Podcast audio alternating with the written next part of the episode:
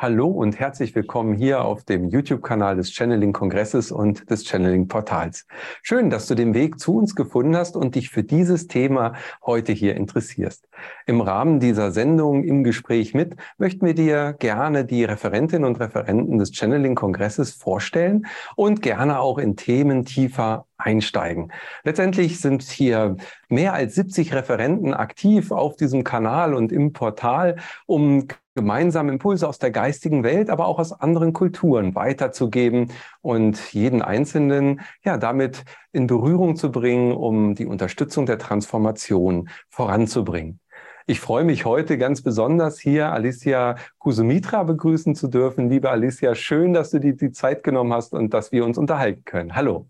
Ja, vielen, vielen Dank, lieber Kai. Ich freue mich von Herzen, heute hier zu sein. Das ist schön. Alicia, Du bist Maya-Priesterin und du bist auch eingeweihte Maya-Priesterin von den ältesten Rat sozusagen der Maya. Äh, du hast dir auf die Fahne geschrieben, Brücken zu bauen zwischen den Maya-Kulturen und der westlichen Kultur. Du machst es auch nicht alleine. Deine ganze Familie ist da letztendlich dabei. Du bist Mutter von acht Kindern, bist gerade auch vor einigen Wochen Mutter nochmal geworden. Herzlichen Glückwunsch dazu nochmal ähm, mit deinem Mann zusammen, der ja auch aktiv ist, ähm, ja, bringt ihr sozusagen diese Kultur in die westliche Welt und äh, das ähm, ja auch mit dem Ziel letztendlich dieses Urwissen äh, wieder zurückzuführen. Und mit deinem Beitrag zum letzten Channeling-Kongress, wo wir uns sehr darüber gefreut haben, hast du das ja auch eindrucksvoll gezeigt mit einer wundervollen Ritual, ähm, mit der Verbindung der kosmischen Pyramide. Äh, Alicia, wie bist du denn mal mit dieser Maya-Kultur überhaupt in Berührung gekommen? Hm. Ja, heute kann ich mich erinnern, durch meine Einweihung ist einfach vieles wiedergekommen, auch aus früheren Leben. Und das war mir damals aber nicht klar. Also wenn du mir vor 20 Jahren erzählt hättest, ich würde mal Maya-Priesterin sein, äh, hätte ich definitiv mit dem Kopf geschüttelt und gedacht, du spinnst. Also, aber heute sehe ich das natürlich alles ein bisschen anders, weil Einweihung bedeutet für die Urvölker auch Wiedererinnerung. Das heißt, da kommen auch die Erinnerungen zurück, die einfach wichtig sind für dieses Leben. Und das heißt, ich weiß, dass ich hier schon viele Leben war und gelebt habe und dass ich mich als Seele eben verpflichtet habe, in dieser Zeit Brückenbauerin zu sein zwischen beiden Welten. Das heißt, zum Wissen der Urvölker, und ich sage bewusst Urvölker und nicht Maya, denn letztendlich kommt das alles aus einem Ursprung, egal ob es Maya ist, ob es Inka ist, ob es Hopi ist, ob es Kogi ist oder auch ob es keltisch oder germanisch ist. Alles ist ein, das ist ein universelles Wissen. Und es ist einfach nun mal so, dass wir im Westen unsere Kultur, unsere Wurzeln völlig vergessen haben, fast völlig vergessen haben. Es ist so, dass wir einfach so sehr in der Trennung leben, dass wir uns oft nicht mehr erinnern, wer wir sind, dass wir vergessen haben, in der Verbundenheit zu leben mit Mutter Erde, mit dem Kosmos, mit allem, was ist. Ja, wie gesagt, dass wir oft einfach nicht einmal mehr wissen, wer wir sind. Und diese Welt habe ich ja nun auch kennengelernt. Ich bin in dieser Welt aufgewachsen. Ich bin zur Schule gegangen. Ich habe eine Ausbildung gemacht in Deutschland, habe meine ersten Kinder in Deutschland geboren und habe wirklich an, an meinem eigenen Leib, an meiner eigenen Seele auch die Trennung auf so vielen Ebenen erlebt und gespürt. Und als ich hier wieder zurückgeführt wurde, als ich gerufen wurde, als der Zeitpunkt gekommen war, ja, da musste ich das erstmal alles ablegen. Da musste ich erstmal die Trennung in mir heilen, um mich wirklich zu erinnern. Und es war natürlich ein Weg von dem fast völligen Vergessen wieder in die Erinnerung. Und das fing alles an nach der Geburt unserer ältesten Tochter. Das war für mich wirklich eine Öffnung, die Öffnung eines riesigen Portals der Wiedererinnerung so dass ich überhaupt erstmal wieder ins Spüren kam, dass ich mich überhaupt erstmal wieder auf die Suche gemacht habe nach dem, wer ich wirklich bin. Das heißt, ich bin wirklich habe danach wirklich angefangen, den spirituellen Weg zu gehen mit Meditation und Yoga fing alles an. Und durch dieses überhaupt erstmal wieder ins, ins Spüren kommen, also diese Verbindung mit mir selbst wieder aufbauen, war dann plötzlich ein Seelenruf in mir. Ich werde oft gefragt, woher erkenne ich denn, dass ich einen Seelenruf habe? Das kann ich dir sagen. Der hört nicht mehr auf. Der ist richtig, richtig hartnäckig und so war es auch bei mir. Das heißt, es war immer wieder dieser Ruf da. Alicia, du musst zu den Urvölkern. Alicia, du musst zu den Urvölkern. Und ich habe versucht, das auszublenden, ganz, ganz lange, weil das war eigentlich nicht das, was ich mir von meinem, von meinem Leben irgendwie erhofft hatte oder erträumt hatte oder was ich überhaupt nicht mal im Feld hatte. Mm, aber es war immer wieder da, es kam immer wieder, es kam immer wieder. Also wir hatten eigentlich wirklich ein sicheres Leben wie wir damals gedacht haben. Das heißt, mein Mann war technischer Geschäftsführer, er war sehr mit seinem Chef verbunden, er sollte die Firma als Geschäftsführer, als alleiniger Geschäftsführer weiterführen, sobald sein Chef in Rente gehen würde. Die hatten auch ein sehr gutes Verhältnis, also das heißt, wir hatten auch ein schönes Haus, wir hatten ein Auto, wir hatten eigentlich alles, was wir brauchten und das, von dem ich gedacht hatte, dass es mich glücklich machen würde. Doch, das war ja letztendlich nicht so, denn ich kann sagen, da war immer so eine Leere in mir, da war immer so ein Suchen in mir, aber ich wusste gar nicht zu dem Zeitpunkt, wonach suche ich eigentlich. Und letztendlich ist es das, wonach wir alle suchen, unsere Bestimmung, unser Seelenauftrag. Das war mir damals aber nicht so bewusst. Und wie gesagt, dieser Ruf war dann da, der wurde immer hartnäckiger und hartnäckiger. Und wir hatten viele Ausreden warum jetzt nicht der richtige Zeitpunkt ist. Wir wollten schon, also seit wir uns kennen, wir sind seit 25 Jahren zusammen, wollten wir eigentlich die Welt bereisen und, und auswandern, aber ja, irgendwie war es ja dann doch nicht der richtige Zeitpunkt. Dann hat man Kinder, kleine Kinder hatten wir damals. Mm, und äh, dann hatten wir sowieso nicht genug Geld und auch nicht genug Mut, bis dann unsere große Tochter mit vier Jahren vor ein Auto gelaufen ist. Und das Auto war 50 km/h schnell oder über 50 km/h schnell. Sie ist am Kopf getroffen worden. Und ich habe gedacht, also mein Verstand hat mir gesagt, das kann sie nicht überleben. Aber es war anders. Es war anders. Sie hat überlebt und nicht nur überlebt, sie war unverletzt. Und das war ein Wunder, was wir da erlebt haben. Und, und wir beide, mein Mann und ich, wussten in dem Moment, das war ein Zeichen von der geistigen Welt. Das war ein Wachrütteln. So, jetzt hast du schon zwei Jahre diesen Ruf und du folgst dem Ruf nicht. Jetzt müssen wir es dir wirklich richtig zeigen, damit du aufwachst. Und das war dieses Aufwachen, diese Klarheit, das Leben ist kurz. Wir müssen jetzt gehen, wir haben keine Zeit mehr. Also so ein Gefühl war da bei uns beiden. Und noch am nächsten Tag hat mein Mann seinen Job gekündigt. Und am nächsten Tag, nicht in der nächsten Woche, und äh, das halt ging dann noch über drei Monate. Wir haben alles verkauft, verschenkt und untergestellt und sind dann wirklich gegangen, dem Ungewissen folgend, weil wir wussten ja gar nicht wohin. Also sind wir erstmal nach Costa Rica, haben da ein Jahr lang am Strand, an einem einsamen Strand gelebt, wo wir wirklich auch oft keinen Strom hatten, kein Internet hatten und einfach ganz viel Zeit hatten für die Familie, um in der Natur zu sein, um in den Rückzug, in die Stille zu gehen und auch um zu lesen. Und da habe ich dann ein Buch über die Maya gelesen. Und als ich dieses Buch gelesen habe, da war dieser Ruf wieder ganz präsent. Und dieser Ruf sagte, da musst du hin. Okay, wohin denn genau? Weil die Maya leben ja nicht mehr. Also das hatte ich zumindest in der Schule gelernt. Ja, okay, da habe ich darüber nachgedacht. Na gut, dann lass uns doch mal nach Mexiko fahren, zu den Maya-Pyramiden. Und mein Mann war dann erstmal ganz dagegen. Mm, der hatte dann so ein bisschen Sorge, so auch Angst. Oh Gott, wir können doch nicht mit drei, damals hatten wir dann drei kleine Kinder, mit dem Auto quer durch Zentralamerika fahren. Das ist doch bestimmt gefährlich. Und dann hat er aber auch das Buch gelesen. Und als er bei der Hälfte des Buches war, sagte er, okay, wir gehen. Ja, und dann sind wir gegangen, gefahren mit unserem Auto und sind wirklich mit der Absicht losgefahren, nach Mexiko zu fahren. Süd-Costa Rica, durch ganz Costa Rica, durch ganz Nicaragua, durch ganz Honduras. Und dann kam noch auf dem Weg nach Mexiko Guatemala.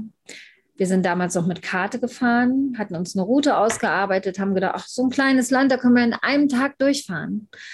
Ja, das war anders als gedacht. Denn sobald wir in Guatemala waren, war alles anders. Also die Energie war auch schon anders als all die anderen Länder, die wir bereist hatten.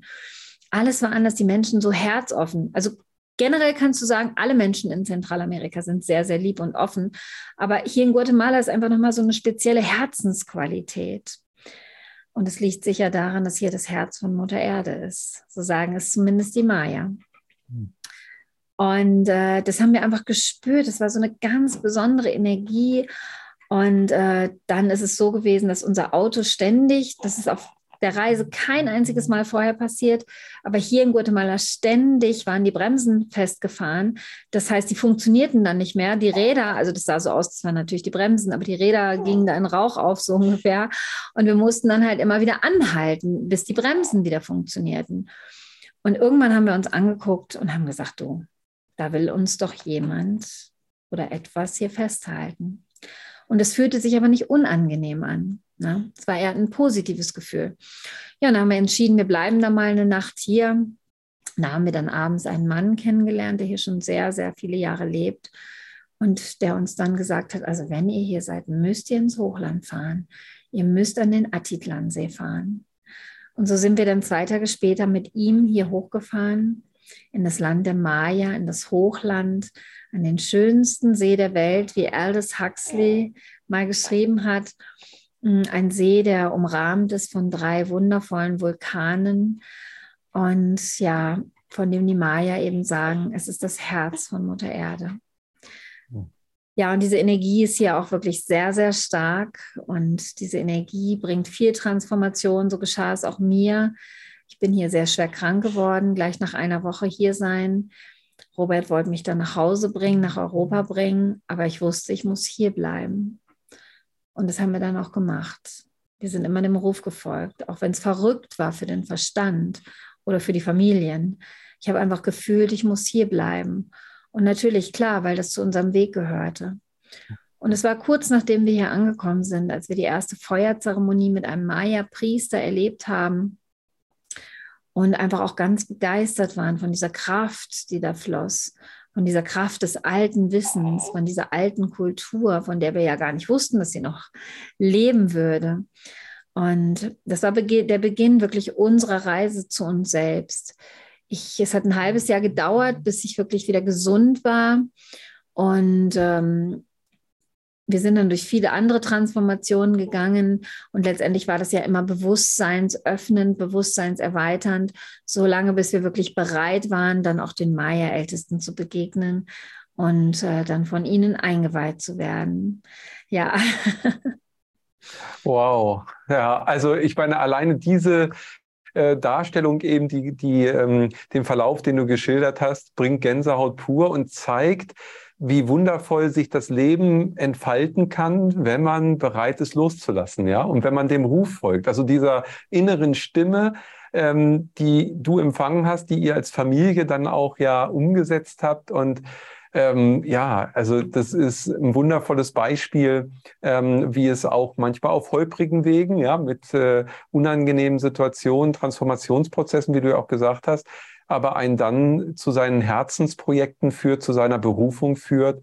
Und äh, ich glaube, man äh, übertreibt nicht, wenn man sagt, dass man auch fühlt, wie du das lebst und wie ihr das lebt in jedem Kongress, den du organisiert hast, in jedem Video, was du auf deinem äh, YouTube-Kanal veröffentlichst. Ähm, da fühlt man eben, dass dein Herz dafür schlägt. Und ja, und das ist das, was natürlich ansteckend ist und was wundervoll ist, ähm, dass man selber sich auch eben diesem Ruf dann, den man selber für sich hat, und jeder hat seinen eigenen ja, äh, auch hinschenken mag, weil da eben die Qualität des Lebens letztendlich auch drin liegt. Also wundervoll. Danke. Wow, da habt ihr was erlebt, Alicia. Wow. Jetzt hast du ja von der geistigen Welt auch schon kurz gesprochen. Also äh, die Maya-Kultur, und das ist ja auch ähm, beeindruckend, weil du sagst, ja, eigentlich dachten wir, die gibt es gar nicht mehr. Und das ist das, was wir auch lernen. Also ich selber dachte auch immer, die Maya sind irgendwann verschwunden. Naja, äh, so, die, da stehen nur ein paar Pyramiden rum und das war's. Aber ja, ihr habt die Kultur ja gefunden. Das heißt, die leben, ähm, da sind auch noch, ähm, ja, also Urkultur ähm, ja, wie soll ich sagen, wie, wie, ähm, wie Clans, die zusammenleben, ja, also Dorfgemeinschaften und auch das Wissen, ähm, in das ihr ja eingeweiht wurdet. Wie kam es denn dann überhaupt dazu? Denn wenn man da hinkommt und sagt, ich habe ein Buch über die Maya gelesen, wird man ja nicht gleich vom Ältestenrat empfangen und einge eingewiesen. Das ist sehr, sehr wichtig. Manche Menschen glauben das. nee, das. nee, das ist nicht so. Und es ist auch nicht so, dass wir das wollten oder dass wir das überhaupt in Erwägung gezogen haben. es war wirklich eine Vorbereitung. Also erstmal hier diese Krankheit, dieses Sterben, dem Tod begegnen und sich auch dem Tod hingeben. Das war für mich eine ganz tiefe Öffnung, weil ich war ja zuvor schon auf dem spirituellen Weg gewesen. Und ich habe dann auch gemerkt, die Krankheit, hm, nichts hat geholfen. Ich habe auch Naturheilkunde studiert, aber nichts hat geholfen. Keine Visualisierungstechnik, nichts hat geholfen. Und es blieb wirklich nur noch die Hingabe die Hingabe wirklich zu sterben. Und das hat mich dann so tief geführt in die Begegnung mit dem Tod und aber auch die Begegnung mit dem Frieden, denn der Tod ist ja nichts Schlimmes. Mhm. Entgegen dem, was wir oft so denken. Und sondern sehr liebevoll und haltend. Und das ist, was ich erlebt habe. Und dann bin ich am nächsten Tag wieder aufgewacht. Also ich bin nicht gestorben, aber auf anderer Ebene bin ich gestorben. Denn das war wieder so ein Portal wie damals bei meiner Geburt ich bin wieder durch ein Portal gegangen und eine tiefe Öffnung und eine Bewusstseinserweiterung. Und das hat mich auch erkennen lassen, warum nichts geholfen hat, weil es ging darum, das, das wirklich zu erleben, nicht davor wegzulaufen. Und das ist uns dann hier immer wieder passiert. Also wir haben dann hier ein veganes Restaurant aufgemacht. Wir waren damit auch sehr erfolgreich. Also wir waren schon nach ein paar Monaten in TripAdvisor auf Platz 1 als veganes Restaurant. Ne? Das ist schon ja. ziemlich gut. und waren auch recht schnell in den Reiseführern und haben auch super nette Leute kennengelernt. Mm, aber ich habe halt immer mehr gemerkt, auch in der Begegnung mit diesen tollen Menschen, da sind viele Heiler so, und sowas zu uns gekommen. Ähm, das ist nicht mein, meine Bestimmung, dieses Restaurant zu führen. Auch wenn ich gut kochen kann und auch wenn ich nette Leute treffe, aber meine Bestimmung ist das nicht. Und dann habe ich mich gefragt, ja, aber was ist es denn? Was ist es denn? Was suche ich eigentlich? Und dann habe ich um Antworten gebeten. Und das ist ja einfach nur mal so, wir werden gehört. Das heißt, wenn wir Fragen stellen, bekommen wir auch die Antworten. Nicht so, wie wir das erwarten, aber wenn wir uns öffnen, sind die Antworten da. Und die Antworten fanden zu mir über ein Buch, das von einem Maya-Ältesten geschrieben wurde. Das habe ich hier in Guatemala gefunden. Und in diesem Buch schrieb er, dieser Maya-Älteste, dass wir nur glücklich und erfüllt leben können, wenn wir unsere Bestimmung leben. Und als, er, als ich das gelesen habe, da lief eine Gänsehaut nach der anderen, lief mir den Rücken runter. Und ja, das war, was ich noch als Kind wusste. Ich wusste, ich komme hierher mit einem Auftrag. Das ist eigentlich, was wir alle wissen, was tief in uns ist. Das war so ein Ja in mir.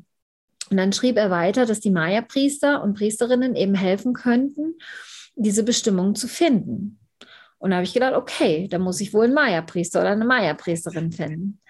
Und dann habe ich mich einfach mal so rumgefragt und dann bin ich zu einer Maya-Priesterin gekommen und die hat eine Zeremonie für mich gemacht und die hat dann eben gesagt, das ist meine Bestimmung, mehr Priesterin zu sein. Ja, und das hat mich dann überfordert in dem Moment. Da habe ich gedacht, nee, ich komme ja gar nicht klar in meinem Leben, für mich total verloren. Das passt jetzt irgendwie nicht. Ja, und dann habe ich aber im, im, nächsten halben Jahr einfach mehrere Zeremonien gemacht. Ich habe dann bin dann anderen Maya-Priesterinnen begegnet. Eine durch eine Freundin, eine anderen durch einen guten Freund. Mm, ja, und die haben mir dann alle das Gleiche gesagt. Und dann habe ich irgendwann zu, der, zu einer Maya-Priesterin gesagt, okay, das haben mir schon Kolleginnen von dir erzählt, was soll ich jetzt tun? Und sie hat gesagt, ja, du kannst es annehmen oder du kannst davor weglaufen.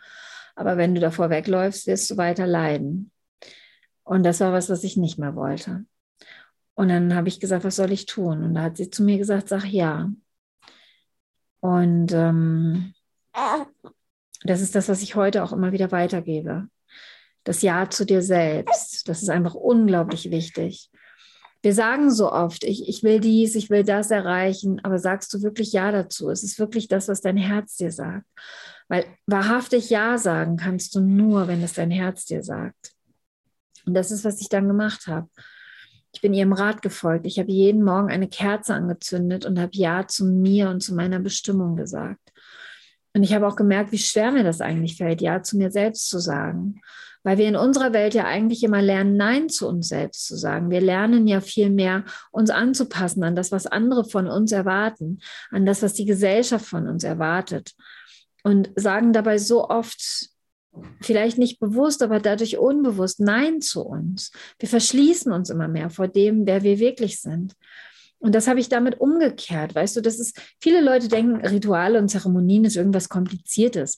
Nee, das ist was absolut Einfaches. Das ist ein Ritual. Wenn du jeden Morgen eine Kerze anmachst und Ja zu dir selbst sagst. Und sie hat dann zu mir gesagt, und bitte auch darum, dass deine Lehrerin dir begegnet. Und das war, was ich gemacht habe, über drei Monate lang. Also Hartnäckigkeit braucht man schon. Na, ja zu mir selbst und ja zu meiner Bestimmung. Und ich bitte darum, dass meine Lehrerin in mein Leben kommt. Und genau das ist dann auch passiert. Oder mein Lehrer. Ich bin tatsächlich erst meinem Lehrer begegnet nach drei Monaten. Und nach weiteren drei Monaten hat er uns, also meinen Mann und mich, mit zu den Zeremonien genommen, hier, die hier 2012 stattgefunden haben. Also er hat unsere erste Einweihung gemacht und wir waren dann 2012 beim Zeitenwandel des Maya-Kalenders dabei und haben hier sehr, sehr viele Zeremonien erlebt, gemeinsam mit vielen, vielen Maya-Ältesten an verschiedensten heiligen Orten. Denn so haben sie sich verbunden und damit Mama Erde und allen Lebewesen geholfen, in den neuen Zyklus zu kommen. Und bei einer dieser Zeremonien bin ich dann meiner Lehrerin begegnet.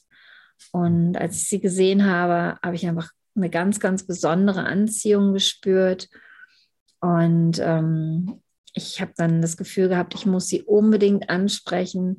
Und mein Kopf hat gesagt, das kannst du doch nicht machen, aber mein Gefühl hat gesagt, doch, das musst du machen. Und dann habe ich es gemacht. Ich, ich habe sie angesprochen und wir sind Freunde geworden. Und ja, irgendwann, ich weiß nicht, ein, zwei Monate später hat sie mir dann eben gesagt, dass sie unsere Lehrerin ist und dass sie uns einweihen wird.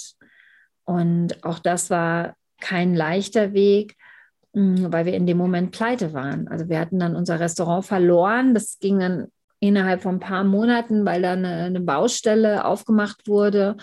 Keiner mehr zu unserem Restaurant konnten, kommen konnte, wir quasi keine Rücklagen hatten und dass wir dann innerhalb von ein bis zwei Monaten wirklich pleite gegangen sind und eigentlich schon keine andere Wahl mehr sahen, als nach Deutschland zurückzufliegen. Und in dem Moment dieses Wandels, da waren wir ja wieder in diesem Wandel, sagt meine Lehrerin, sie weiht uns ein. Und da war einfach klar, ich muss das tun. Ich habe es so tief in mir gespürt, das ist mein Weg. Das ist, sie ist meine Lehrerin. Weißt du, das habe ich so tief gefühlt und mein Kopf hat mir gesagt, nee, das geht aber nicht. Ihr wisst doch nicht mal, wie ihr die nächste Miete bezahlen könnt. Das geht nicht. Und ich habe gemerkt, weißt du, ich, ich stehe vor der Entscheidung. Und ich habe gemerkt, ich habe die Entscheidung. Denn wir reden oft davon, dass wir die Schöpferkraft in uns tragen. Wir reden oft über den freien Willen. Doch nutzen wir diesen freien Willen wirklich? Und ich habe gemerkt, in dem Moment, ich habe die Entscheidung. Ich kann den Ängsten glauben, ich kann dem Ego glauben, ich kann dem alten Schmerz in mir glauben. Oder ich kann wirklich der Kraft in mir glauben, meiner Seele folgen.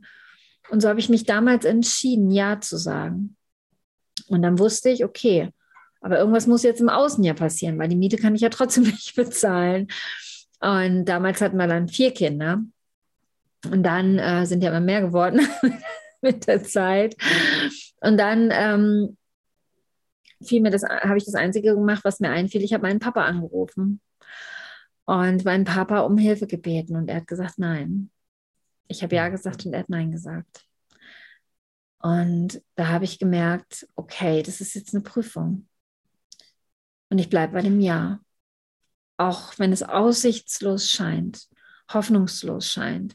Letztendlich war ich da wieder in, diese, in diesem äh, Sterbeprozess, weißt du, wie damals bei meiner mhm. Krankheit. Ich muss mich hingeben, dem Ja in mir hingeben. Und das habe ich gemacht. Die Gedanken habe ich abgegeben. Ja, und ein paar Tage später hat mein Papa mich dann angerufen und hat mir gesagt, er unterstützt mich. Er unterstützt uns als Familie. Ja, und das hat er dann wirklich gemacht für die nächsten Monate, bis wir wieder auf eigenen Beinen stehen konnten. Und ähm, wir sind den Weg gegangen mit unserer Lehrerin. Ja, mhm. so war das. wow, ja, also der Weg immer wieder auch mit Prüfungen ja. und mit Transformationsherausforderungen bestückt und äh, ja, wundervoll. Es ist, es ist so motivierend, es ist so inspirierend, auch was du erzählst und wie du es erzählst. Ähm, diese Ängste kennt, denke ich, jeder. Diese Unsicherheiten kennt jeder in seinem Leben. bei jedem drückt es sich dann eben ein bisschen anders aus, aber es sind genau diese Steine, diese Meilensteine in unserem Leben, wo wir geprüft werden und wo dann von uns diese Entscheidung äh, getroffen werden darf. Und ich glaube, auch in den letzten zwei Jahren ist das für viele einfach so präsent geworden, wie es vorher in 200 Jahren oder 2000 Jahren nicht präsent war. Ja. Das ist auch die Qualität der Zeit. Äh, ich denke, dass jetzt eben jeder aufgefordert ist, aus ähm, diesem bisherigen ähm, Dahinleben, sage ich jetzt mal so, rauszukommen und auch die Chancen dadurch ja zu erkennen. Denn was ihr gemacht habt, ist, ihr seid eurem Herzen gefolgt. Das war nicht gleich einfach äh, oder leicht, aber es war unterm Strich dann einfach, weil ihr ihm weiter gefolgt seid und die Prüfung bestanden habt. Und dann kam wieder Zuversicht und neue Möglichkeiten, Unterstützung ja, das ist, das ist Leben. Das ist genau das Leben, äh, was es gilt, denke ich, jetzt für sich, für jeden Einzelnen zu, zu entdecken und auch zu leben und äh, damit zu sich selber zu finden. Und das, was du gefunden hast, ist deine Berufung und deinen wundervollen Wirkungsbereich, den du heute so beeindruckend ausführst und ausfüllst mit deiner ganzen Hingabe, mit deiner Liebe. Das ist mal ich sag mal, das ist das, was, was ihr damit erreicht habt, auch als Familie, für euch persönlich, für eure Kinder und für viele, viele tausend Menschen, die dadurch wiederum inspiriert werden. Toll. Sehr schön. Ja, ich, ich habe Gänsehaut hier und freue mich, weil, ja, weil das so eben ähm, Beispiele sind und, und Mut machen können, eben für jeden Einzelnen, ähm, darauf auch zu vertrauen und den Weg zu gehen. Und es gibt immer Lösungen. Ja? Es zeigt sich immer wieder was Neues. Und äh, ich finde es auch sehr schön, weil du das Ritual mit der Kerze ja angesprochen hast. Äh, das Sprechen mit dem Höheren Selbst, ja, ob man es Beten nennt oder ob man es als Ritual irgendwie für sich anders macht. Dieses, diese Kontaktaufnahme war für mich immer auch ein ja, Kontakt aufnehmen mit der geistigen Welt, mit dem Höheren selbst sozusagen. Man kann auch sagen channeln, ja, wobei das Wort äh, gar nicht das Wesentliche ist, sondern für mich und ich glaube auch für alle hier im Channeling-Kongress, wir nennen uns nun mal so, aber für uns alle ist klar, es geht eigentlich um diese Verbindung zum Höheren Selbst, zum Göttlichen in uns. Und, und dann kommen wir in den Fluss des Lebens, ja, und äh, ja, und dafür ist es ein Mutmacher. Deshalb danke ich dir für diese persönliche ähm, ja, Einblicknahme in, in euren Weg, der sehr, sehr beeindruckend ist. Danke, danke, danke. Du, die, die geistige Welt ähm, hast du damit ja ganz oft eben schon auch angesprochen, weil letztendlich da ja auch die Bitte hinging. Ja? Also zeig mir meine, meine ähm, Lehrerin, also oder mein Lehrer, und dann gibt es Antworten. Also wenn ich Fragen stelle, gibt es Antworten, weil das ist ja das Komische, was wir immer denken. Wir suchen Antworten. Das ist aber gar nicht nötig, weil Antworten gibt es beliebig viele da draußen. Äh, wir, wir dürfen eigentlich die richtige Frage stellen. und wenn wir die stellen, dann kommt die Antwort ja zu uns, so wie dann auch zu euch eben die entsprechenden Lehrer gekommen sind. Ja, so ist ja. es. Mhm. Großartig. Nun ist die Maya-Kultur ja eine sehr alte Kultur, eine Hochkultur. Und äh, die wurde ja dann leider doch sehr äh, geschändet und zerstört, würde ich mal sagen, ähm, von europäischen Einwanderern, die damals ähm, viel kaputt gemacht haben, also auch unter ganz grausamen Bedingungen. Ähm, das ist auch ein Kapitel der Menschheit, wo ich sage, viel Leid ist damals entstanden. Umso schöner finde ich es jetzt, dass du auch als Westeuropäerin von den Maya, äh, auch von den älteren Maya, also von den Priesterinnen und Priestern, dann so liebevoll, herzlich aufgenommen wirst, zum einen und zum anderen aber auch eine Einweihung bekommst, die für mich ja erstmal vom Gefühl eine sehr heilige und besondere ähm, Initiierung darstellt. Wie erklärst du das, dass da diese Offenherzigkeit ist und dass das ihnen auch so wichtig ja anscheinend mhm. ist? Ja, das war halt einfach eine Seelenvereinbarung. Ne? Mhm. Und ich muss aber sagen, so hier auf menschlicher Ebene, auf Verstandesebene war es mir manchmal auch unangenehm und ich konnte das auch schwer annehmen. Zum, zum ersten, weil ich auch Angst davor hatte, vor meiner eigenen Kraft, aber weil ich auch gedacht habe, wie kann ich denn als weiße Maya-Priesterin sein? aber wie gesagt, das war ja nur mein Verstand. Und es mhm. ist wirklich so, wie du gerade gesagt hast, wir haben ja immer, wir sind ja immer sehr liebevoll begrüßt worden. Als ich gerade deinen Worten gelauscht habe, fiel mir ein, als wir hierher gekommen sind, wir waren gerade ein paar Tage hier da sind wir zum ersten Mal einem Maya-Priester begegnet. Der war nebenbei noch Gärtner. Also wir sind zu dem Garten gegangen, den er pflegte. Eine Freundin, eine neue Freundin hatte uns zu ihm geschickt. Und äh, das Erste, was er dann zu Robert gesagt hat, war, da bist du ja endlich. Oh. Und äh, wir haben schon erst gedacht, dass wir uns verhört haben, aber Robert ist Spanier, also der kann schon Spanisch. Also definitiv hat er sich da nicht verhört. Und aber irgendwie konnten wir es uns trotzdem nicht erklären. Im Nachhinein wurde es dann natürlich klar, klarer, aber das war schon ziemlich krass. Mm, und es war dann einfach so, ich habe ja vorhin schon erwähnt, dass wir 2012 bei vielen Zeremonien waren. Da hatten wir ja schon unsere erste Einweihungsreise hinter uns gebracht mit unserem ersten Lehrer. Und ähm, wir waren da tatsächlich die einzigen Weißen. Und es war aber so, also die waren alles so super lieb und man stand dann ja zusammen am, am Heiligen Feuer und hat die Anrufungen gemacht, hat die Gebete gesprochen, gesungen, getanzt, mit der geistigen Welt kommuniziert, mit dem Heiligen Feuerspirit kommuniziert und so weiter. Und ähm, dann wurde mir immer das Beutelchen in die Hand gedrückt, also dieses Gebetsbeutelchen mit den Gaben, die man im Feuer gibt. Und ähm, ich stand dann da, oh mein Gott, und jetzt? Und da wurde ich immer ermutigt, hey, sprich in deiner Sprache. Also da war nichts, hey, du musst jetzt in Maya-Sprache oder auch nicht in Spanisch sprechen, sondern sprich in deiner Sprache. Alles ist eins.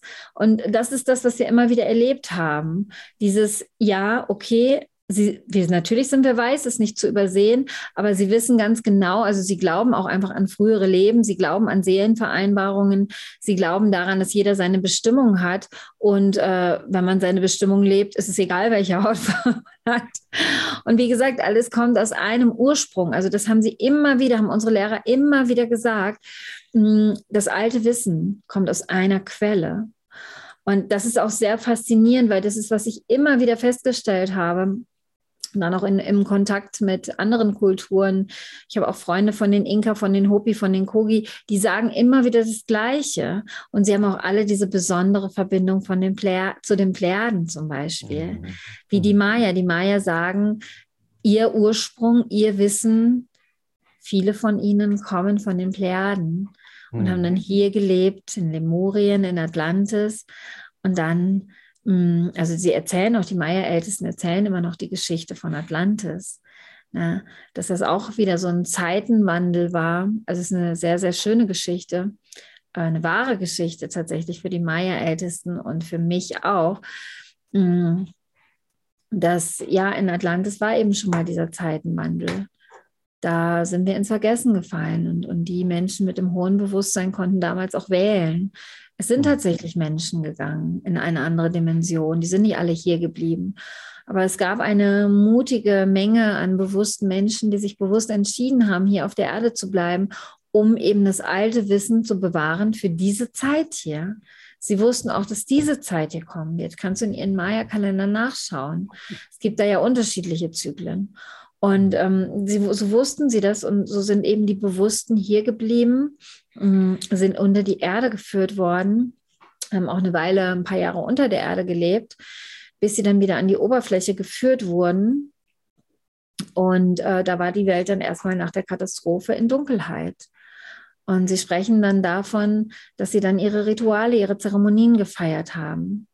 Und es war an einem Ackerballtag im Maya-Kalender als dann die Sonne zum ersten Mal wieder aufging, nach vielen, vielen heiligen Zeremonien, dass die Vögel wieder begannen zu singen. Ja, und das sind einfach die Geschichten, die sie noch heute mündlich weitergeben. Und ähm, sie sagen auch, dass die Menschen dann eben hier wieder an Land, an die Oberfläche gekommen sind, aber auch in anderen Teilen der Welt. Aber dass alles aus einer Quelle kommt.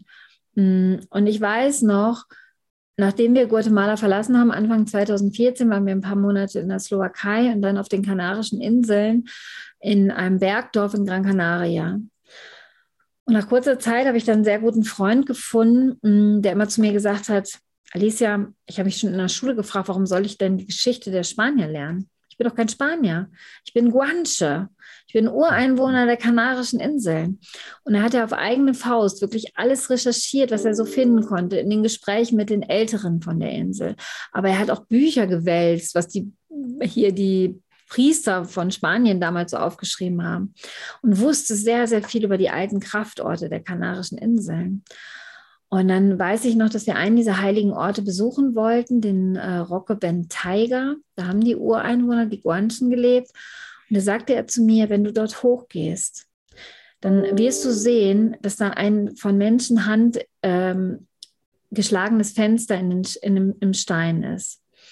Und wenn du da durchblickst, Ende August, Anfang September, siehst du die Plejaden. Wow. Gänsehaut. Und ich wusste, oh wow, die wussten das auch.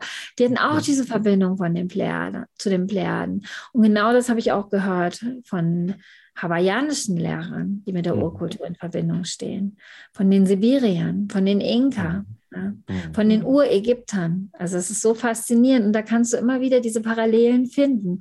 Und ja, alles kommt aus einem Ursprung.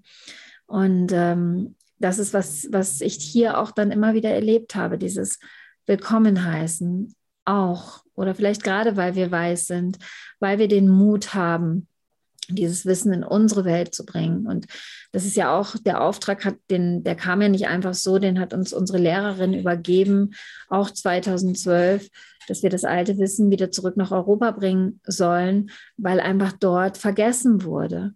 Und es geht jetzt nicht unbedingt darum, das Maya-Wissen dahin zu bringen, sondern es geht darum, das universelle Wissen dahin zu bringen, damit die Menschen in Europa sich wieder an ihre Wurzeln erinnern. Ja? Also an die mhm. universellen Wurzeln. Mhm. Ja, so wichtig und wichtiger denn je. Und ich habe auch das Gefühl, dass jetzt der, der Boden dafür bereitet ist, weil es braucht eben die richtige Zeit. Und wie du sagtest, ja. äh, in dieser äh, Mythologie und in diesem, in dieser Geschichte der Maya ja auch der richtige Zeitpunkt war, dass die Menschen wieder zurück an die Erdoberfläche kommen. So ist jetzt äh, auch aus unserem Gefühl ja heraus der Zeitpunkt, dass jetzt äh, sich das alte Wissen wieder entfaltet und wir uns erinnern an das, genau. was wir wirklich sind und damit auch wieder eine Zeitenwende einläuten ähm, können, die ja auch schon lange im Grunde genommen äh, in Vorbereitung und in Wirkung ist. Und äh, jeder Einzelne kann sich entscheiden, daran teilzuhaben und sich zu erinnern und mitzugehen, wie es äh, sicher auch damals eben zu atlantischer Zeit war, als diese Wende damals stattgefunden hat. Das sind alles Energien, die sind jetzt wieder ganz präsent. Und äh, mir kommt es immer vor, als sind wir auf einer Entwicklungsspirale. Und eine Spirale zeichnet sich ja dadurch aus, dass sie sich nicht nur emporwindet, sondern dass sie auch wieder an denselben Punkt kommt, der dann nur ein Stückchen höher liegt, aber von der Zeitqualität dann ganz ähnlich äh, sein kann und damit die Möglichkeiten eröffnet, die dann wieder im Feld sind. Und ja, die Plejaden, was du da ansprichst, da gibt's ganz viele Verbindungen. Wir hatten jetzt auch auf dem Kongress, ja, wie du weißt, sehr starke Plejadenbeteiligung. Die plejadische Energie war sehr präsent durch verschiedene Medien und Referenten. Und ähm, es geht um das Erinnern. Und dieser Kontakt, äh, so wie ich das ja auch bei den äh, Mayas jetzt schon rausgehört habe, eben insbesondere auch zu Mutter Erde, also zu den spirituellen Wurzeln, zu den Energien, den feinstofflichen Ebenen, ist ja ein Kern auch in den Ritualen und äh, letztendlich in der gesamten Kultur. Wie zeigt sich das noch? Ja, zum Glück zeigt es sich noch. Denn wie du eben ja auch schon mal erwähnt hast, ja, es ist hier viel passiert, doch gerade in Guatemala haben die Menschen sich sehr im Hochland zurückziehen können und so sehr, sehr lange das Wissen bewahren können. Es ist immer wieder was passiert. Äh, hier wurde tatsächlich auch ein Bürgerkrieg inszeniert, der 30 Jahre gedauert hat bis 96. In unserer westlichen Welt ist er als Bürgerkrieg bekannt. Also hier ist er wirklich als Genozid leider bekannt. Und es haben viele Maya-Angehörige verloren. Also meine Lehrerin kommt aus einer Familie mit 13 Kindern. Es sind nach dem Bürgerkrieg nur noch drei gewesen. Und es wurden besonders halt wirklich die Menschen umgebracht, die das alte Wissen bewahrt haben. Die Heiler, die Priester, die Hebammen. Es war schon sehr tragisch und wir waren auch auf unserer letzten Reise, das war was ganz, ganz Besonderes. Da waren wir von einem Maya-Priester eingeladen, an einen ganz besonderen Kraftort zu gehen, an dem sie sich während des, dieses Bürgerkriegs in Anführungszeichen zurückgezogen haben, um dort Zeremonien heimlich zu halten. Weil sie durften nicht mehr an die Kraftplätze gehen, beziehungsweise wenn sie dorthin gegangen sind, wurden sie wirklich hingerichtet. Mm, bis 1996, also bis in die 80er Jahre hinein, haben uns die Maya-Ältesten gesagt, war es wirklich noch normal, dass man sich verstecken musste als Maya-Priester, als Hebamme, als Heiler, als Heilerin. Ja, und so haben sie im Verborgenen gewirkt, weil sie wussten, es ist wichtig, das alte Wissen weiter zu bewahren, die Maya-Kalender, die heiligen Feuer brennen zu lassen. Und ich habe das als große Ehre empfunden, dass wir als Weiße dort mit einer weißen Reisegruppe hin durften an diesen Ort, an diesen heiligen Ort, verborgen wirklich im Urwald von Guatemala und dort auch nochmal diese Energien spüren konnten so heilige Energien. Und äh, das war was, was ganz, ganz Besonderes für uns. Und mh, mm, jetzt habe ich deine Frage tatsächlich vergessen, sorry. Kein Problem. Also, also die Verbindung, ja, jetzt weiß genau, ich, jetzt weiß ich ja, genau, genau so. Aber gerade so in der Energie des Kraftortes. Ja, und ähm, das ist halt einfach hier noch so präsent. Mm, es gibt immer noch so viele Kraftorte und zwar aktive Kraftorte. Das heißt, wenn du zum Beispiel nach Guamacach gehst, das ist die alte Quiché Maya Hauptstadt, da brennt nicht nur ein Feuer, da brennen fünf Feuer, manchmal zehn Feuer. Weißt du, die Maya gehen da immer noch hin, um diese alten Energien, um die Energien der Ahnen aufrechtzuerhalten. Und das ist einfach so spürbar hier. Meine Lehrerin hat mal gesagt, hier in Guatemala ist das Feuerherz von Mama Erde noch ganz, ganz kraftvoll. Weil wir die alten Feuer, weil wir die Feuer jeden Tag entzünden. Mhm. Und ähm, in Deutschland, in Europa, sagte sie, ist die Flamme von Mama Erde ganz klein geworden. Sie ist noch da, aber sie ist ganz klein geworden, weil ihr Menschen vergessen habt, weil ihr eure mhm. Kraftorte vergessen habt, weil ihr nicht mehr eure Rituale, eure Zeremonien feiert. Und die Menschen dort müssen wieder die Rituale und die Zeremonien feiern. Dann wird ihre Kraft wieder stark und auch die Kraft von Mutter Erde. Dann kommt die Erinnerung zurück, dann kommt die Verbundenheit zurück. Und genau darum geht es ja letztendlich zu erkennen, wer wir sind. Und wenn wir erkennen oder je mehr wir erkennen, wer wir sind, desto mehr erkennen wir auch, dass wir mit allem verbunden sind, dass wir eben nicht getrennt sind. Wir fühlen uns ja so oft getrennt. Du glaubst gar nicht, wie oft ich von den Menschen höre, ich fühle mich allein. Und ich erinnere mich noch, da war Angelina, unsere, unsere große Tochter, noch klein. Da habe ich mal mit meiner Mama telefoniert. Und da habe ich zu ihr gesagt, Mama, ich fühle mich so allein. Mhm. Und das kam so aus mir raus und da hat Mama zu mir gesagt, aber du bist doch gar nicht allein, du hast doch Robert, du hast doch deine Tochter, du hast doch uns. Aber weißt du, was ich damit viel mehr sagen wollte? Ich fühle mich getrennt. Mhm. Genau das war es. Weißt du, ja, ich hatte meinen Mann, ich hatte meine Tochter, ich hatte meine Eltern, aber ich fühlte mich getrennt, weil ich gar nicht wusste, wer ich bin.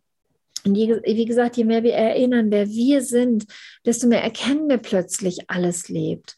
Mutter Erde lebt.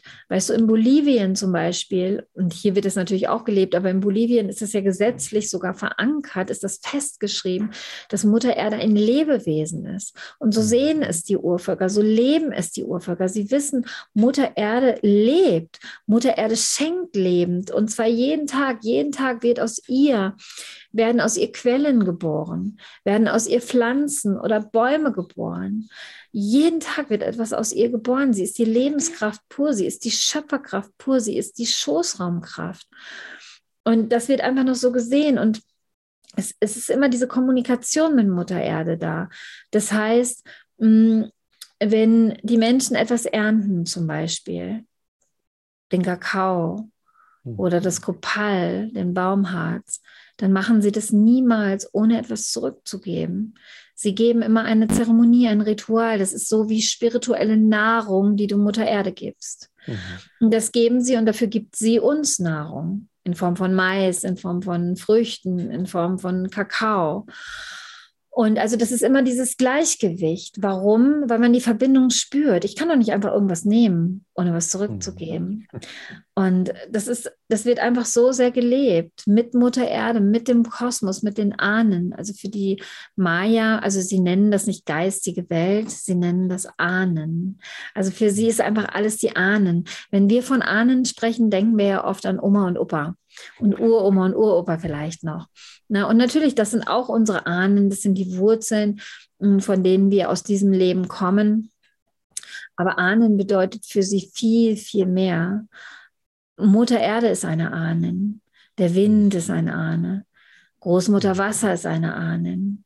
Ja, aber auch die weisen Ahnen, die lange vor uns in anderen Zeiten gelebt haben, bis hin zu den Göttern und Göttinnen, all das sind, es sind für sie Ahnen.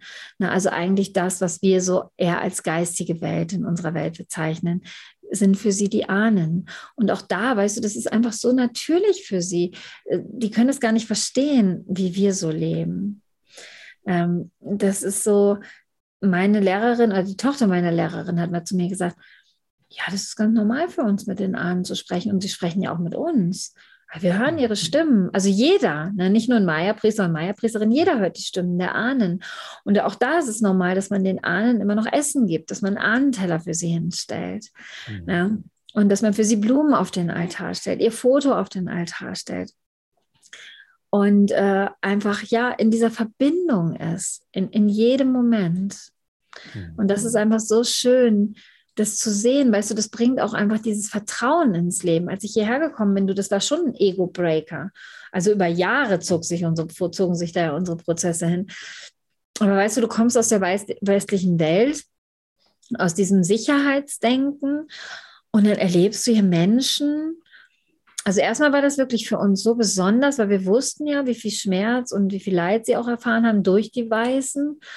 Und äh, sie waren aber, also das hast du nie gemerkt, war nie Feindseligkeit, da war immer diese Freundlichkeit, diese Herzoffenheit, dieses, oh, sie haben sich immer so gefreut, auch über meine blonden Kinder und haben, oh, darf ich mal die Haare anfassen? Und hm, also sie tragen halt in Tragetüchern und ich halt in so einem Tragerucksack und dann waren sie immer völlig fasziniert, ne, was für, wie mein Tragerucksack ist und so wollten immer alles wissen und waren so lieb und herzoffen und meine Kinder sind mit Maya-Kindern aufgewachsen und es waren oft wirklich arme, arme Familien in unserem westlichen Sinn gesehen.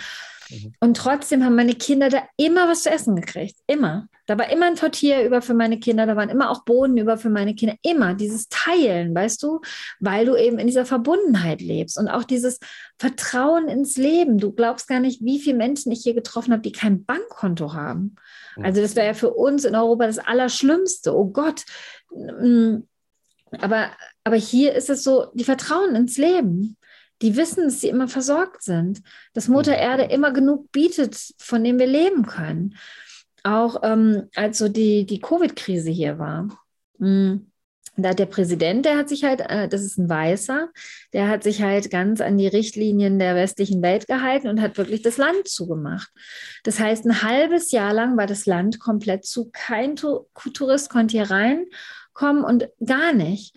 Und so die Menschen, äh, die im Urwald leben, ja, die wissen halt noch, wie sie leben. Sie mhm. leben mit der Natur. Die wissen genau, welche Kräuter sie essen können, welche Kräuter Heilkräuter sind, welche Kräuter zum Essen sind.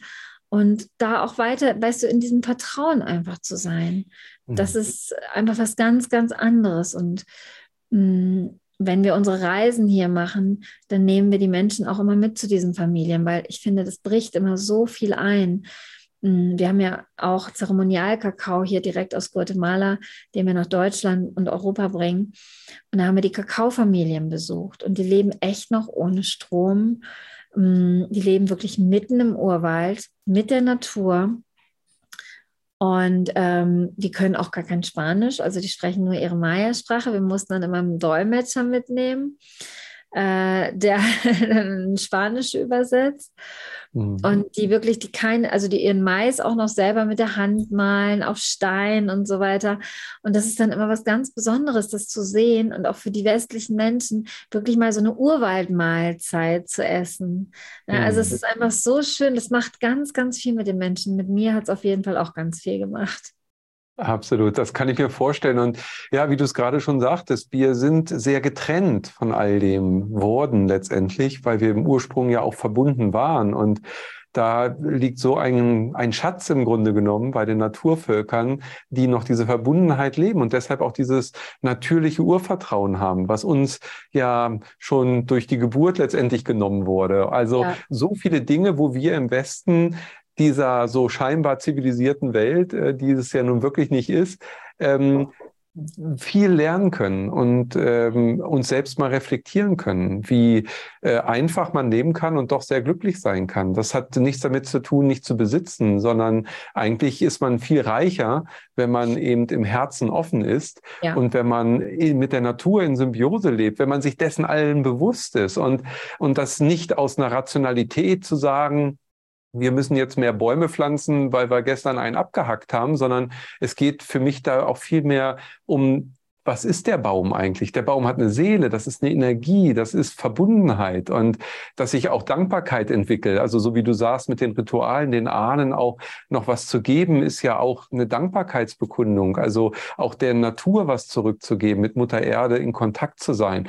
Das ist ja, wie soll ich sagen, eigentlich diese Anbindung an die geistige Welt, wie wir sie jetzt mal nennen, was die Maya, wie wir gerade gelernt haben, ja die Ahnen nennen, das ist ja das Beste, was du eigentlich haben kannst, in dieser Verbindung zu leben. Und, und das ist dort eben ganz natürlich. Und ich bin auch der festen Überzeugung, dass für uns westliche Kulturen das im Ursprung ganz natürlich ist. Ja, wir ja. eben es nur vergessen haben, vielleicht aber auch es uns sozusagen genommen wurde. Ja, und, äh, und dahin dürfen wir zurückkommen. Wir dürfen uns wieder erinnern an das, was wir wirklich sind. Und äh, umso schöner ist es, wenn wir eben jetzt von den Naturvölkern lernen dürfen und uns dafür öffnen. Denn ich bin auch fest davon überzeugt, dass sie dieser ursprünglichen Anbindung viel näher sind, weil sie es leben, weil sie es erleben und äh, da nicht irgendeinen Hokuspokus machen, äh, was man von außen vielleicht so empfinden könnte, wenn man es nicht versteht, sondern das eben von ihrem Herzen her geführt machen als Ritual, als ein Bedürfnis, würde ich sagen. Also das, das Gefühl zu haben, wieder etwas zurückzugeben und das in ihrer Art und Weise. Großartig.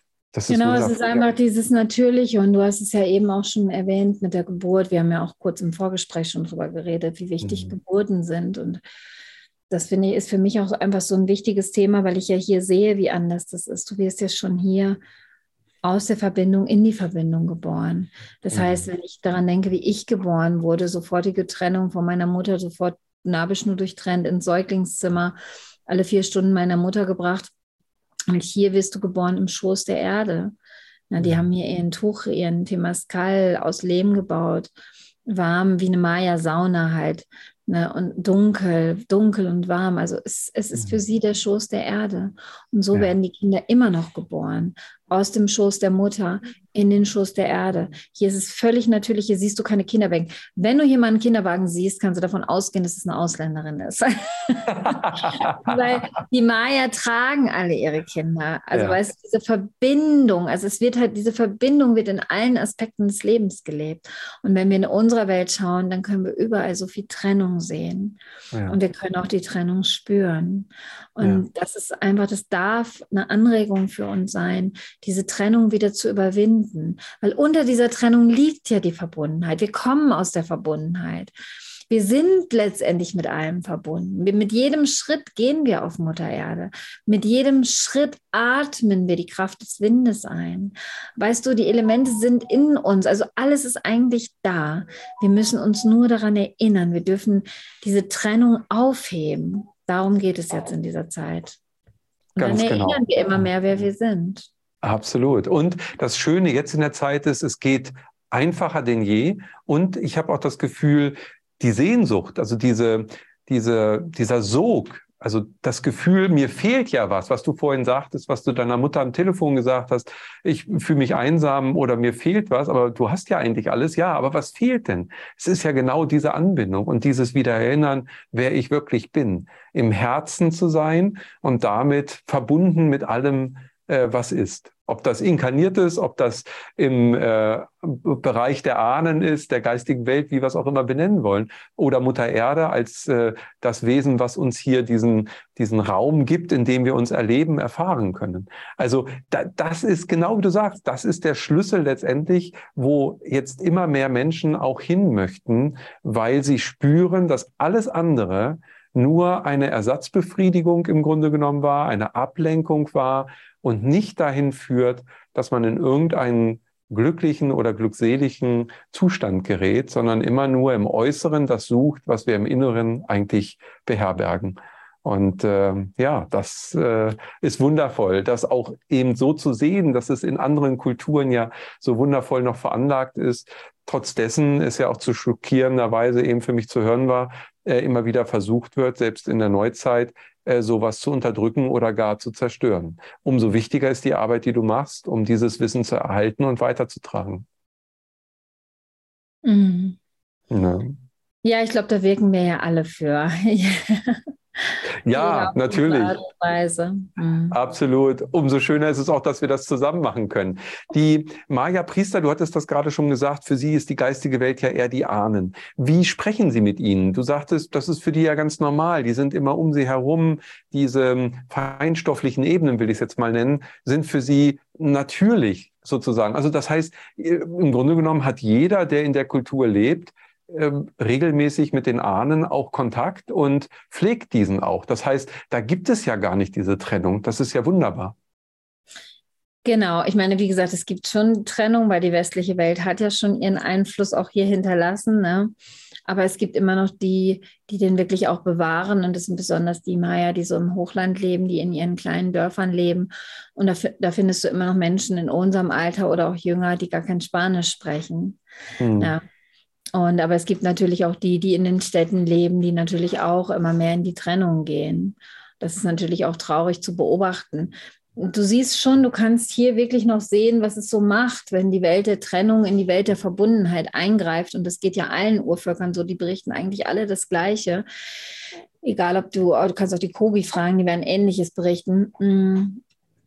Denn, also meine Freundin, die ist hierher gekommen in den Mitte, Mitte der 80er Jahre. Da gab es hier übrigens überhaupt noch gar kein Plastik zum Beispiel, gar keinen Müll. Da haben sie wirklich alles, was sie so auf dem Markt verkauft haben, in Blätter gewickelt. Alles. Mhm. Und dann ein paar Jahre später kam dann Tourismus, kam dann der Müll, Plastikflaschen und also Müll auch in Form von ungesundem Essen.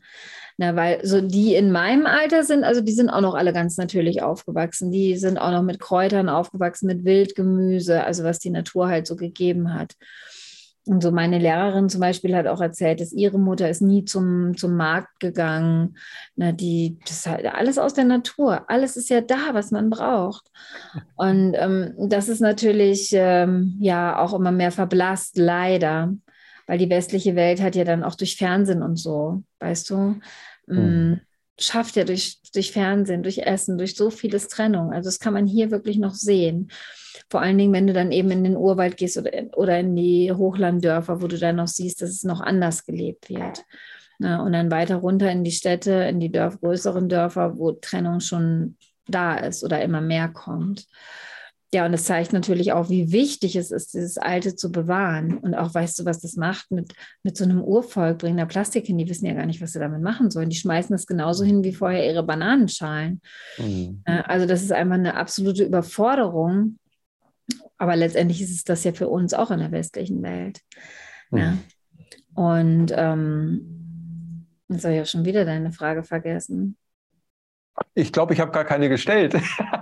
Ja, du, Ach so, wie sie das machen. Doch, du hast eine gesagt, wie sie das machen. Ach, tatsächlich. Mit, mit, der Verbindung der Ahnen. Ach genau, genau. dass es das so ist natürlich ja, dass ist, dass sie ist. Kontakt haben. Genau. Hm. Ja, und also, aber wie gesagt, deswegen müssen wir das immer so ein bisschen differenzieren. Aber in den Hochlanddörfern, wo das noch gelebt wird, ja, da ist das noch ganz natürlich und es geschieht vor allem auch durch Rituale.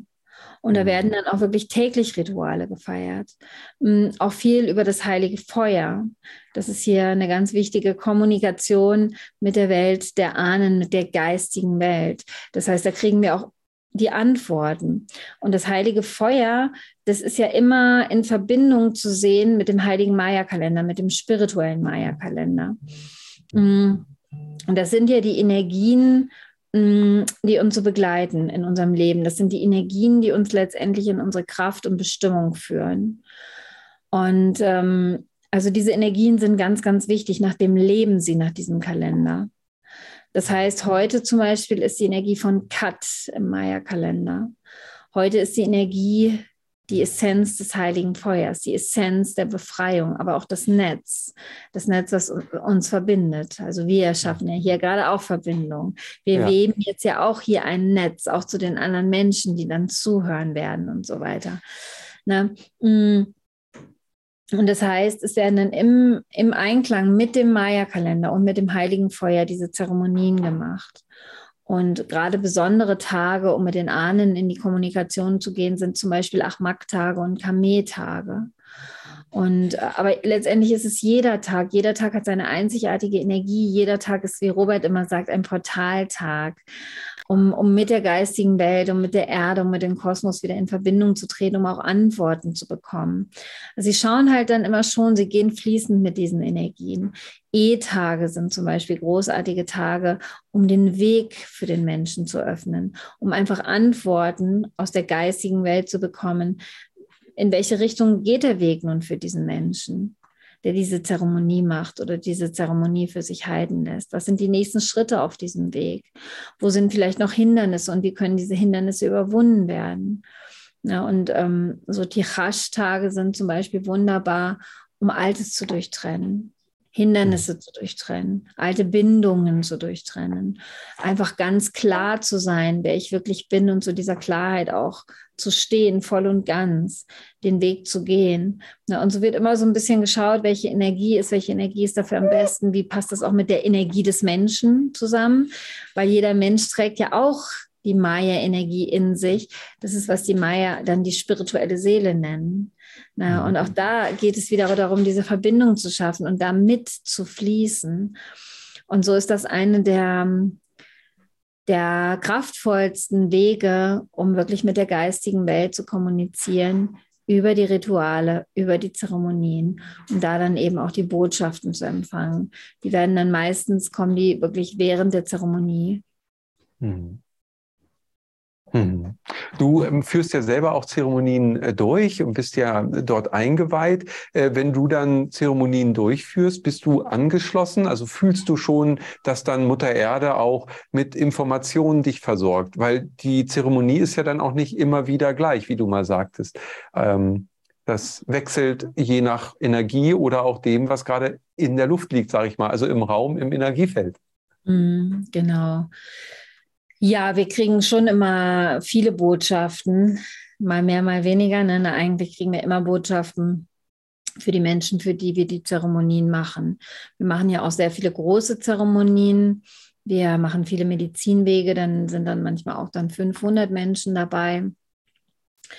Und äh, ja, dann kriegen wir natürlich nicht direkt individuelle Botschaften, aber dann eher so allgemeinere Botschaften, wo die Menschen stehen, wo die meisten Menschen stehen. Und das ist ja auch kein Zufall, die Menschen werden ja zusammengeführt. Ne, die sind ja schon dann auf sehr ähnlichen Wegen.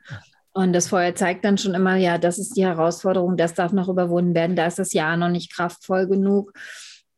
Na, und da muss noch das gelöst werden. Da ist noch ein tiefer weiblicher Schmerz, ein tiefer männlicher Schmerz. Also da kommen schon klare Botschaften und wir gehen damit dann immer weiter und immer weiter. Deswegen machen wir oft Wege, also nicht nur eine Zeremonie, sondern manchmal machen wir Medizinwege. Das war unser kürzester, 13 Tage lang und manchmal 33 oder 44 Tage lang wo wir dann eben immer tiefer mit den Themen gehen, die die Menschen haben, um das auch in die Lösung zu bringen. Und da lassen wir uns natürlich absolut führen von dem, was die geistige Welt sagt weil da sind wir ja alle angebunden. Das ist ja unser mhm. höchstes Selbst, wie du eben so schön gesagt hast. Und wenn die Menschen sich wirklich darauf einlassen, dann können sie natürlich auch sehr tief gehen, dann können sie sehr, sehr vieles lösen. Dann können sie wirklich die Trennung auch aufheben und selber wieder ins Spüren kommen. Und das ist, was dann ja dadurch geschieht und das, was wir, wofür die Menschen, wofür ich brenne und die Menschen dann auch zum Brennen bringen. selber wieder Rituale und Zeremonien durchzuführen. Weißt du, darum geht es mir hauptsächlich, mhm gar nicht so sehr darum, für die Menschen Zeremonien zu machen und für sie Botschaften zu bekommen. Es geht mir vielmehr darum, dass sie selber wieder diese Botschaften wahrnehmen, dass sie selber wieder ins Spüren kommen, dass sie in ihre Kraft kommen, dass sie wieder Verantwortung für ihr Leben übernehmen, dass sie anfangen, zu Hause wieder Rituale zu machen, Zeremonien zu machen, selber in diese Verbindung gehen. Und oh, ich kann dir da so schöne Geschichten erzählen Also ja, mach mal, das ist gut. Ich finde das so klasse, weil darum geht es. Und wenn wir heute keine Zeit dafür haben, dann machen wir es noch mal im Extragespräch. Aber du hast mir aus der Seele gesprochen. Genau das ist ja auch unsere Motivation, wieder diesen Impuls zu setzen, hey, komm in deine Kraft und binde du dich selber an und finde den ja, Weg zu dir selbst. Ja, ja, ja genau darum geht es, weil es ist so wichtig, weil wir machen, klar, wir, wir, führen die Menschen natürlich, beziehungsweise wir nehmen sie an die Hand. Weißt mhm. du, wir mhm. nehmen sie an die Hand, wir machen gemeinsame Zeremonien, um sie wieder mit den Ahnen in Verbindung zu bringen, um auch ihre Lasten der Ahnen zu lösen, um die Kraft der Ahnen, die dahinter den Lasten liegt, wieder zu spüren und so vieles mehr. Und weißt du, ich weiß noch, es war unsere letzte Reise hier im Juli. Das war zum ersten Mal, als wir auch Männer mitgenommen haben. Ich habe mhm. immer viel, viel Frauenarbeit gemacht. Mhm. Und es war dann ganz klar Robert, der gesagt hat, nee, wir müssen jetzt auch mal Männer mitnehmen. Und äh, äh, das, das war dann einfach so dran und da waren einige Paare mit. Und das war so schön, denn einer der Männer, er hat von sich selber gesagt, er ist sehr im Verstand. Er macht auch so einen Verstandesberuf, weiß nicht, irgendwas mit Finanzen und so und eigentlich gar nicht so richtig im Spüren. Also hat er wirklich von sich selber gesagt.